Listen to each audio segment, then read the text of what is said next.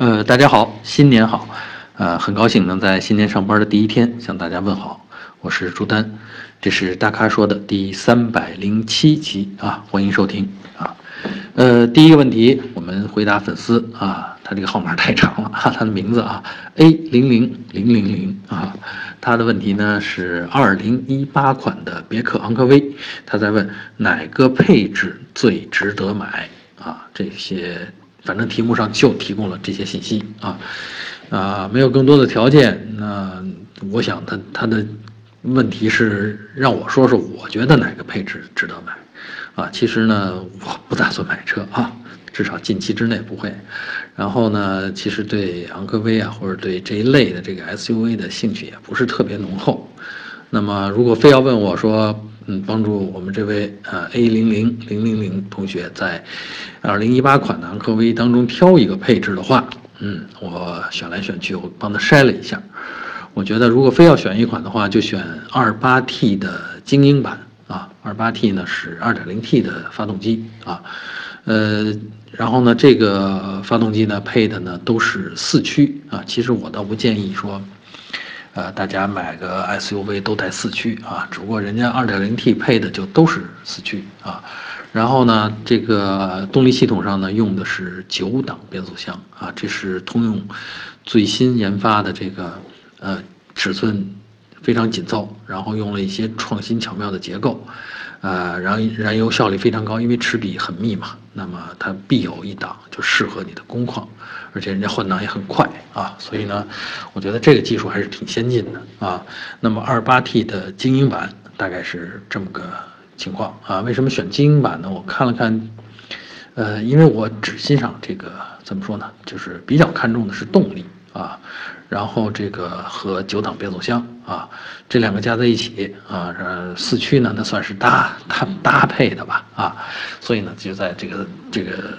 呃，二点零里边选了一个相对比较低的配置，因为我觉得这个配置已经就都够用了，什么倒车雷达啦，什么全景天窗啦，啊，甚至可能还有这个并线辅助这样的东西。嗯嗯，怎么来体现我这个挑的这合适呢？我建议啊，你去比一比，嗯，华晨宝马的 X 一啊，就是宝马的这个加长了轴距的这个呃城市 SUV。啊，那么其实这个昂科威呢，比宝马的 X1 呢还要大一点点啊，呃，高度上还有轴距上都要大一点点，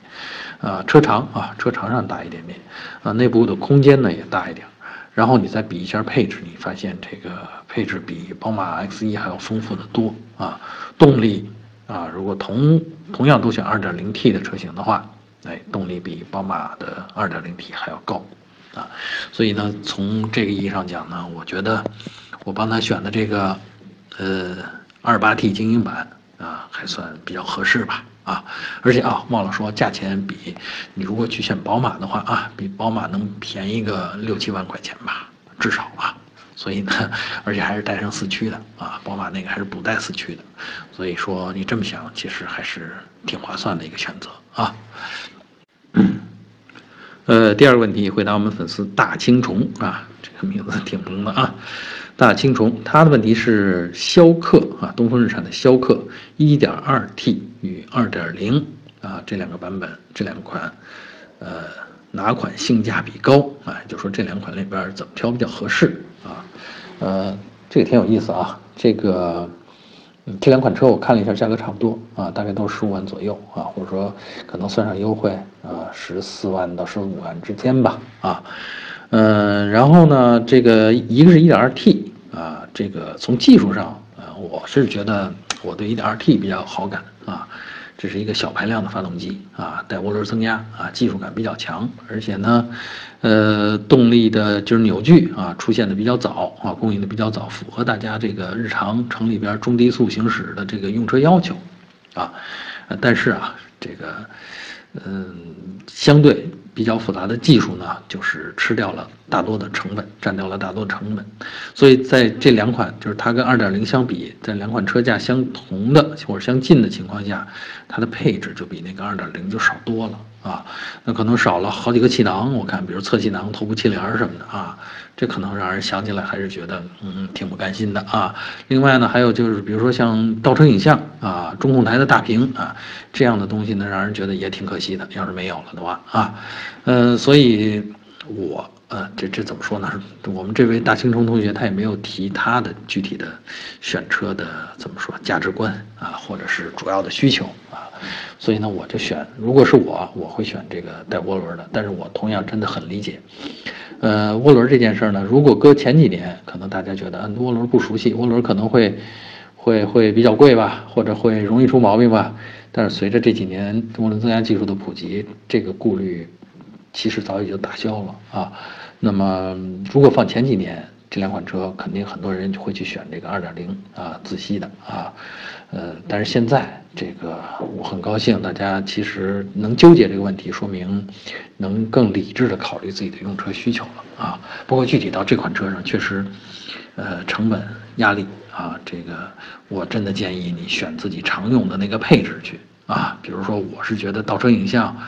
还是挺管用的啊，另外可能还有其他的上面的一些差异啊，就是总之这个二点零的配置比那个一点二 T 配置要高不少呢啊，从价从这个配置表上看的话啊，所以如果是给大青虫同学推荐的话，我觉得算了吧，就二点零 CVT 吧，精英版我觉得就够了啊。呃，第三个问题啊，我们粉丝呃名字就一个字儿叫柯啊，木字旁一个可以的可柯，呃，他在问起亚 K 三这款车是不是适合家用啊？小毛病多不多啊？嗯，我觉得啊，K 三呢其实呃是很典型的家用车啊，就是紧凑级轿车吧，轴距两米七，啊，价格不高啊，保养不贵啊，空间不小。然后这个造型啊，外观内饰这个造型还挺动人，所以呢，我觉得大家对它动心非常合理啊。呃，至于小毛病多不多呢？我觉得，嗯，这个 大家对小毛病的定义不同。我也看了看网上论坛里面大家提到的这款车啊，其实都是一些怎么说呢，边边角角啊，在我眼里，我觉得够不上毛病，只是这个车没有像您期待的那么那么完美。哈，所以呢，这个在这儿讨论这个小毛病呢，其实不加定义的话不太合适啊。我觉得真的没有什么，或者说没有大家想象的那么麻烦的小毛病啊。呃，其实各种车都有自己的这个，呃，怎么说不不能够全面满足大家期待的地方啊。呃，起亚这款车呢，这些地方不是特别多啊。我觉得这款车最可取的还是外形和内饰的设计。啊，然后空间不小，确实像咱们刚才说的，价格也不高啊，真的可以买，适合家用啊。但唯一的问题啊，我提醒大家一句啊，因为起亚的车，呃，这个呃操控的这种稳健、稳定性和这个行驶的表现，在我们这么多年来的测试当中呢，它一直是处于中等偏下啊。这个操控是怎么回事呢？就是说，如果你不激烈的去用车的话，嗯，没什么，你觉得这车，嗯。也挺好，也挺舒服啊，但是在一些应急的情况下，啊，它可能会有一些超出你意料的呃反应啊，所以比如说救车不容易救回来，嗯，是这样的，所以呢，我劝大家就是或者劝我们这位柯同学，你考虑的就是家用，那就真的就是像家用似的那么老老实实的开啊，如果咱们要想耍车想玩车，那你去买另外那些。啊，运动性比较强的，操控性比较或者叫操控性更好的车啊，那么家用啊，就不要给这一款车赋予太多太多的这个负担啊，就是好好开啊，舒舒服服的用就行了，好吧？呃，第四个问题回答我们的粉丝 Jim 啊，他的问题呢关于宝骏五六零啊，他在问质量、价格以及驾驶感受如何。那咱们说以前说过啊，说质量这事儿啊，其实是全面的和经历一段时间的这种综合评价啊。嗯，我这只能泛泛说说，就从我的感觉，因为我们接触这款车的时间也不短了，大概也有个一年多的时间了。呃，然后呢，中间我们还做过一些视频啊，也是反复几次在用过这这款车啊，宝骏五六零。我对它的质量印象还是蛮不错的啊，说不上质量有多么高。啊，但是绝对是对得起这个价格啊，就是十万元左右啊，这么个价格，拿到一个非常靠谱的啊，这个，咱们说一下啊，就是我觉得它的质量啊、水准啊，在刚才咱们提到的这个 K 三之上，起亚 K 三之上啊。如果说那个是，呃，中等偏下的操控水平的话，这个宝骏五六零的操控应该是中等。呃，而且还稍微偏点上啊，所以呢，我觉得这个宝骏五六零是相当可取的啊。那那价格呢？刚才我也提到了，十万之内提供这么多的配置以及这样的一个综合素质啊，我觉得性价比还是挺高的。驾驾驶感受啊，驾驶感受其实，呃，我是推荐这个 1.5T 啊，加上六档 DCT，DCT 双离合器了啊，我是推荐这个动力组合，嗯，它能够。比较顺畅的带动这款车，而且的换挡的感觉也避免了，因为我们以前几次接触啊试驾呀都是手动挡啊，呃手动挡这件事儿呢就看个人的驾驶水平了啊，不是每个人都能开得很顺畅的啊。那么换成呃六档的 DCT 以后呢，那就好多了啊。再差的 DCT 啊，我的观点是这样啊，再次的 DCT 换起档来的感觉也比驾驶高手。要高不少，所以呢，这个，呃，我推荐的就是 1.5T 的动力加上六档双离合器啊，然后这个驾驶感受真的是我觉得在自主品牌的 SUV 里边是上乘的啊，呃，减震啊什么的都是都是这种感受啊，呃，还有必须要提一句，就是这个车用起来真的不贵啊，你查了查它的这个保养价格表，到大保养。啊，就是这个三万多公里、四万多公里这种大保养，也才七百多啊，连工时带材料也才七百多，这是一个非常非常平价，用起来非常省心省钱的一个车啊。所以呢，我觉得，呃，给我们继母同学的这个推荐就是，你就买啊，1.5T 加六档 DCT 啊，绝对对得起这价格啊。嗯，第五个问题啊，回答我们粉丝零零七啊。大名鼎鼎啊，如雷贯耳啊，呃，零零七同学想问的是，他想在英菲尼迪 QX 五零和奥迪 Q 五当中选择一款啊，但是他不知道怎么选。他说呢，主要是家用，他注重稳定性、后期保养、呃维修费用等等，说自己打算长期开这个车，就是长期拥有呗啊，嗯，稳定性，呃，我不知道是指的行驶的稳定性，还是指的质量的。稳定性啊，质量稳定性其实咱们不用讨论，这两款车其实都是挺稳定的啊。可能大家对奥迪 Q5 的这个感觉可能还更好一点啊，但是我觉得这两款车的在质量方面其实都不差啊。那么这个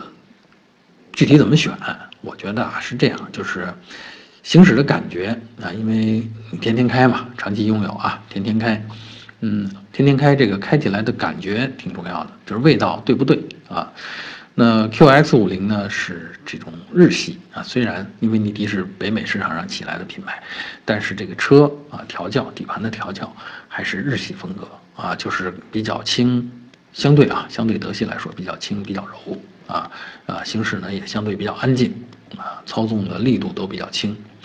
而呃 Q 五呢就不一样，Q 五呢就。比较厚重一些，行驶的感觉就更厚重一些，或者说咱们开开车的时候的这种路面的反馈会更多一些，你会觉得这种